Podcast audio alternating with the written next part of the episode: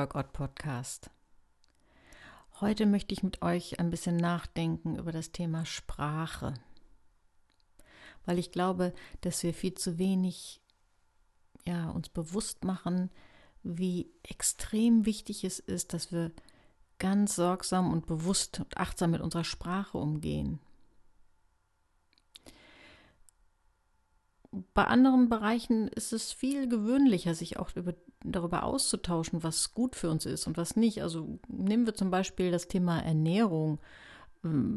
Ich denke, jeder würde es als relativ normal betrachten, dass wenn jemand vor allen anderen ähm, extrem viel süß, fettig, ungesund ist, dass jemand vielleicht mal sagt, Mensch, hm, meinst du nicht, willst du da nicht mal ein bisschen mehr drauf achten? Das ist ja nicht gut für deine Gesundheit. Aber wenn wir in schädlicher Weise mit Sprache umgehen, wie zum Beispiel, wenn jemand von sich selbst, sich selbst niedermacht und sagt, oh, ich bin ja so bescheuert und ich krieg's ja nicht auf die Reihe, dann würde man sich scheuen und wahrscheinlich nicht sagen, Mensch, achte auf das, was du da sagst, denn das ist nicht gut für deine Seele. Dabei ist Sprache wirklich so unglaublich wichtig. Wenn wir, wenn du in eine selbstvernichtende Sprache verfällst, dann baust du Stück für Stück dein Selbstwertgefühl ab, dann demontierst du dein Selbstwertgefühl. Und andersrum, wenn du respektvoll und aufbauend über dich sprichst, dann baust du dein Selbstwertgefühl auf.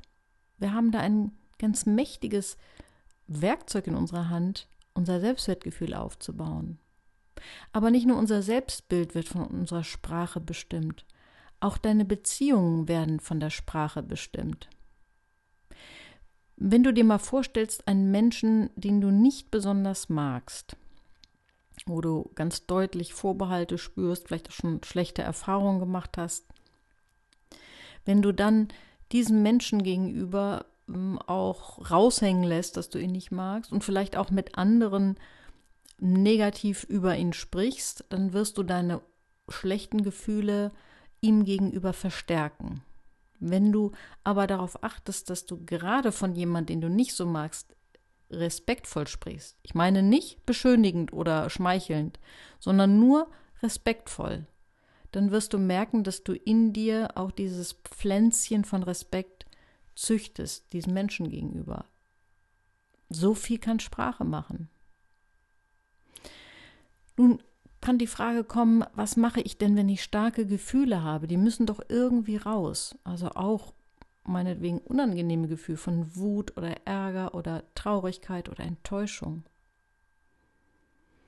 Und ich glaube, in einem sind wir uns einig, dass, dass beide Extreme uns dann nicht helfen. Das Extrem, dass wir alles runterschlucken und wegdrücken, hilft nicht. Und das Extrem, dass wir alles ungefiltert rauslassen, alle Impulse, mit allen Impulsen und starken Gefühlen rausplatzen, hilft uns auch nicht wirklich, weil es neue Probleme schaffen kann. Was können wir also tun? Wie kann uns unsere Sprache helfen, mit starken Gefühlen umzugehen?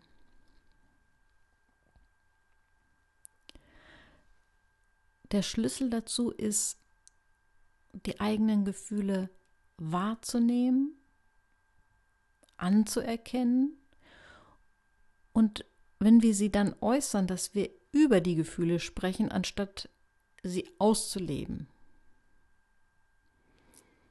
Im Psychologischen nennt man das Mentalisieren, dass wir also erstmal über un unsere Gefühle wahrnehmen und drüber nachdenken, sie uns bewusst machen und vielleicht auch versuchen herauszubekommen, warum bin ich jetzt gerade so wütend oder enttäuscht oder ängstlich. Und wenn wir da ein bisschen rankommen, können wir viel besser beschreiben, was wir fühlen. Und dass dann die Wucht, die Stärke des Gefühls schon ein bisschen durch das Nachdenken abgenommen hat, kommt uns auf jeden Fall zugute. Also wenn dich zum Beispiel eine gute Freundin sehr enttäuscht hat, verletzt hat, dann ist es weder gut, das wegzudrücken, noch damit sofort rauszuplatzen, sondern versuche einfach mal innezuhalten, es zu spüren und dann zu versuchen, über deine Gefühle zu sprechen. Also nicht äh, nur rauszupoltern, sondern vielleicht es so zu benennen. Du, das hat mich, was du da gestern gesagt hast, hat, hat mich ganz schön enttäuscht. Das hat mich noch ganz schön beschäftigt. Aber es in einer, wenn du es in einer Form rüberbringst, dass klar wird, du hast da schon drüber nachgedacht, du hast es ein bisschen schon verdaut. Das ist natürlich die Kunst. Wer natürlich dann drei Tage über sein Enttäuschungsgefühl nachdenkt, der kann es dann oft nicht mehr wirklich authentisch rüberbringen. Die Kunst ist, ein bisschen drüber nachzudenken, ein bisschen innezuhalten und es dann in einer etwas verdauten oder ich will mal sagen angedauten Form zumindest rüberzubringen, sodass es noch frisch genug ist, um auch anzukommen, aber verdaut genug, um nicht neue Probleme zu schaffen.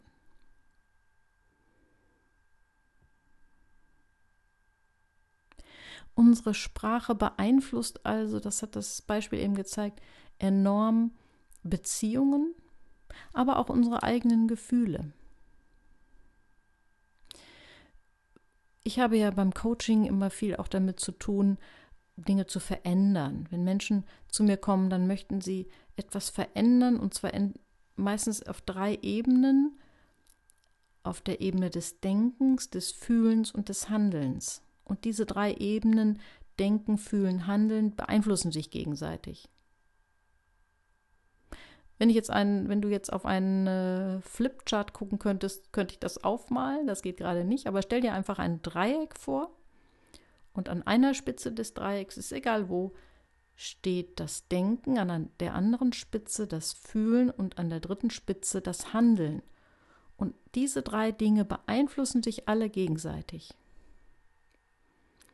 Wenn ich an einem von diesen drei Punkten etwas verändere, kommt das ganze Dreieck in Bewegung. Das heißt, wenn ich an meinem Gefühl etwas verändere, verändert sich auch mein Handeln und mein Denken. Wenn ich in meinem Denken etwas verändere, verändert sich auch mein Gefühl und mein Handeln. Und wenn ich am Handeln etwas verändere, verändert sich auch Fühlen und Denken. Der stärkste Hebel aber, und das ist wichtig, dass wir uns das immer wieder klar machen, der stärkste Veränderungshebel ist das Handeln. Wenn wir da ansetzen, können wir am meisten Veränderung bewirken. Und Sprache gehört zu der Handlungsebene, denn das ist etwas, was wir tun. Wir öffnen unseren Mund und wir lassen bestimmte Worte hindurchfließen. Willst du eine Situation verändern, in der du steckst, dann überlege, ob du durch ein verändertes Handeln oder eine veränderte Sprache etwas in Bewegung bringen kannst.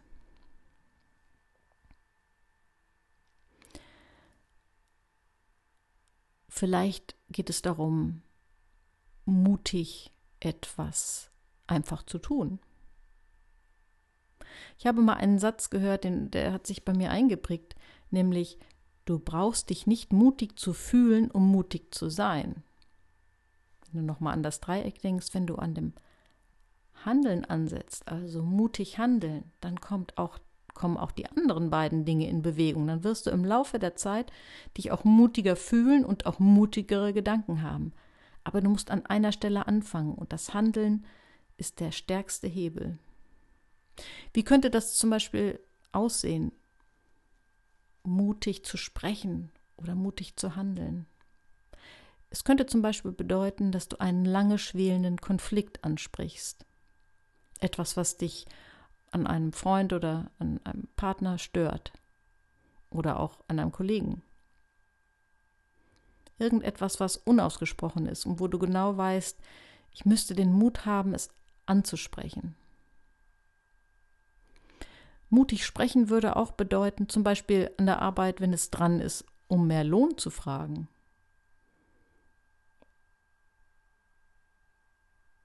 Einfach um ein äh, Gespräch bitten und mit deinem Chef, deiner Chefin argumentieren, warum es vielleicht dran ist, dass du mehr Geld verdient hast. Oder in einem persönlichen Kontakt die Initiative ergreifen. Mutig jemand einfach mal ansprechen. Zu sagen, Mensch, äh, wir haben uns so gut unterhalten. Was hältst du davon? Wollen wir auch mal, wollen wir einfach mal einen Kaffee trinken gehen? Du brauchst dich nicht mutig fühlen, um mutig zu sein. Handle mutig oder auch ein Projekt, eine ganz eine Idee, die du hast, wo du denkst, oh, ich glaube, das ist gut, aber ich weiß es nicht, ich habe Angst vor der Rückmeldung, einfach mal einen Testballon losschicken. Ich glaube, ich habe das schon mal an anderer Stelle als Beispiel gebracht, dass als ich mein erstes Buch geschrieben habe, ähm, dass das auch so ein Testballon war, dass ich dachte, ich schreibe einfach mal drei Zeilen zu einem Verlag, ob grundsätzlich an diesem Thema Interesse wäre. Und das hat mich sehr viel Mut gekostet. Ich habe mich auch gar nicht wirklich mutig dabei gefühlt, als ich das losgeschickt habe. Aber ich habe es einfach gemacht und siehe da, dann ist was ins Rollen gekommen. Da ist natürlich nicht gleich eine Zusage gekommen, aber es kamen Nachfragen und ich sollte ein Konzept vorstellen und daraus ist das erste Buch entstanden. Handle mutig. Setze deine Sprache ein, um Mut zu zeigen. Du musst dich nicht dabei mutig fühlen. Wir gehen immer davon aus, dass die Menschen, die viel erreichen, das alles mit einem mutigen Gefühl tun. Das ist aber gar nicht so. Viele Menschen, die Großes bewirken, die mutige Dinge tun, fühlen sich dabei überhaupt nicht super mutig. Es gibt viele von den Stars, die super auftreten und super erfolgreich sind, die eingestehen, dass sie vor jedem Auftritt denken, das kannst du gar nicht, dass sie auch Selbstzweifel haben, dass sie sich gar nicht mutig fühlen aber sie tun es trotzdem. Was können wir noch mit Sprache tun? Sprache ist etwas, womit wir Dinge verfestigen können oder auch verflüssigen können. Wir können Dinge zementieren mit Sprache und wir können Dinge wieder flexibel machen. Versuch einfach mal das Unerwartete auszusprechen. Wir alle haben ja so unsere Lieblingspositionen, in denen wir uns verschanzen. Das weiß ich, wie zum Beispiel, ich kann nur Urlaub an der See machen, die Berge sind nichts für mich. Oder ich mag dieses Essen überhaupt nicht. Ich würde auch niemals, was weiß ich, asiatisch essen gehen, weil ich es einfach nicht mag. Und das, wenn wir unsere Position auch mit Sprache immer wieder verfestigen, dann kann es sein, dass wir gar keine neuen Erfahrungen mehr machen. Sprich einfach mal das Unerwartete. Schau, wo du eingefahrene Positionen hast und überrasche dein Gegenüber damit, dass du mal nicht denselben Satz sagst, sondern das Unerwartete. Okay, den nächsten Urlaub fahren wir einfach mal in die Berge und ich gucke einfach mal, ob das doch auch was für mich sein könnte. okay, ich gehe jetzt mal thailändisch essen, auch wenn ich da Vorbehalte gegenüber habe und es einmal mir nicht geschmeckt hat. Das sind natürlich ganz einfach, einfache Alltagsbeispiele und du denkst vielleicht, das hat doch nicht viel Bedeutung. Aber unser Leben besteht ja aus diesen einfachen Alltagsdingen. Und wenn wir die Neigung haben, immer wieder so festgefahrene Positionen einzunehmen, dann können wir keine neuen, frischen Erfahrungen machen.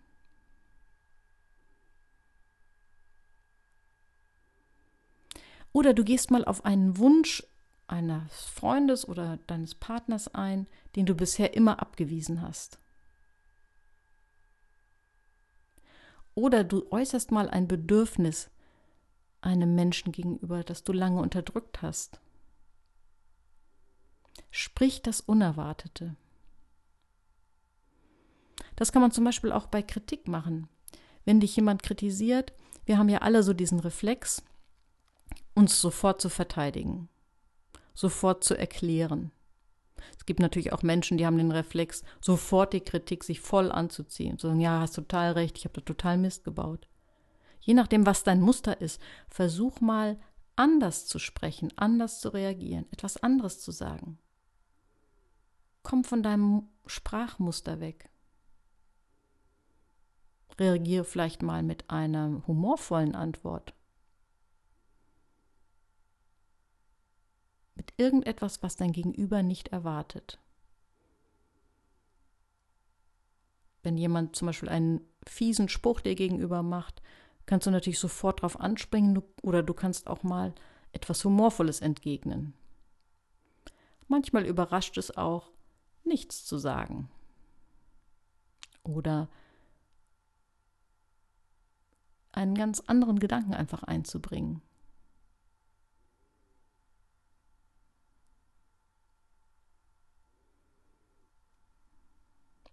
Wir können Sprache natürlich auch einsetzen, ähm, um uns zum Beispiel bei wichtigen Dingen durchzusetzen. Wie können wir das tun? Das werde ich auch im Coaching immer wieder gefragt. Ähm, gerade so, wenn es um das Berufliche geht, wie kann man sich in bestimmten heiklen Situationen, wo es wichtig ist, durchsetzen? Wir müssen uns ja nicht stets und ständig durchsetzen, aber es gibt Situationen, wo wir spüren, hier ist es jetzt wirklich wichtig, mich durchzusetzen. Da gibt es die, ich nenne es immer die 3K-Formel. Knapp, klar und konkret. Wir haben manchmal die Neigung, je unsicherer wir sind, desto mehr Worte benutzen wir. Wenn wir aber viele Worte machen, kommen wir unsicher rüber und das hilft überhaupt nicht, uns durchzusetzen, sondern das ist kontraproduktiv. Wenn du dich durchsetzen willst, formuliere ganz knapp und sage klar, was du willst, was du erwartest und werde konkret. Das ist im beruflichen natürlich wichtig, aber auch das kann natürlich auch im privaten wichtig sein. Ähm, Eltern haben zum Beispiel, wie mich da einschließen, oft die Neigung, so an den Kindern rumzukritteln. Und ähm, mach mal dies, mach mal das und du könntest mir mal helfen und du könntest eigentlich mal hier äh, mir jetzt mal zur Hand gehen und äh, ständig so unklare Sätze. Und dann würde ich dir einfach mal Mut machen, besser zu unterscheiden, zu überlegen, ist das jetzt hier wichtig? Will ich mich hier durchsetzen? Dann tu es knapp und klar, dann sage es konkret, nämlich zum Beispiel, ich möchte bitte, dass du jetzt mir hier beim Ausräumen der Spülmaschine hilfst. Und im Zweifelsfall den Satz nochmal wiederholen, wenn es nicht ankommt. Am besten mit Augenkontakt. Und nicht so den ganzen Tag, äh, Mensch, du hilfst ja gar nicht und guck doch mal hier und mach doch mal da und du könntest vielleicht mal. Wenn wir das Wort vielleicht aus unserem Wortschatz streichen würden, könnten wir uns zum Beispiel viel klarer ausdrücken und uns auch besser durchsetzen. Ähm, ich habe mal den Satz gehört, ich weiß es gar nicht mehr von, ach doch, jetzt weiß ich wieder, Tobias Beck ist ja ein ganz großer Speaker in der Coaching-Szene, äh, hat mal den Satz gesagt, äh, es gibt so bestimmte Verpisserwörter und dazu gehört vielleicht und eventuell und könnte und würde. Also nimm einfach mal ein paar weniger von diesen speziellen Verpisserwörtern und drück dich klar und konkret aus. Sonst bringe ich ja immer am Ende des Podcasts eine Übung, aber da alles, was ich jetzt gerade gesagt habe, ja schon gespickt war mit Anregungen zur Umsetzung, will ich jetzt einfach nochmal vier, fünf, die vier, fünf wichtigsten Punkte am Ende jetzt nochmal kurz zusammenfassen. Und vielleicht kannst du denn, äh, jetzt habe ich schon wieder vielleicht gesagt, und mach dir doch einfach Notizen, setz es um, probier es aus. Die wichtigsten Gedanken dieses Podcasts. Einmal, sprich respektvoll von dir.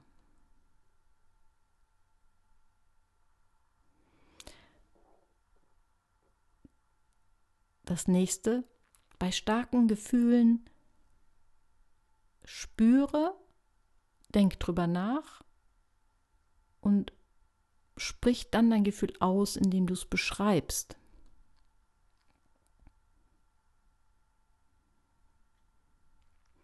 Das dritte, du brauchst dich nicht mutig zu fühlen, um mutig zu sein. Vierter Punkt, Sprich das Unerwartete. Überrasche andere mit deiner Sprache. Und zuletzt, Nummer 5, willst du dich durchsetzen, merke dir die 3K-Formel. Knapp, klar und konkret. Ich wünsche dir interessante Erfahrungen mit diesen fünf Tipps. Bis zum nächsten Mal.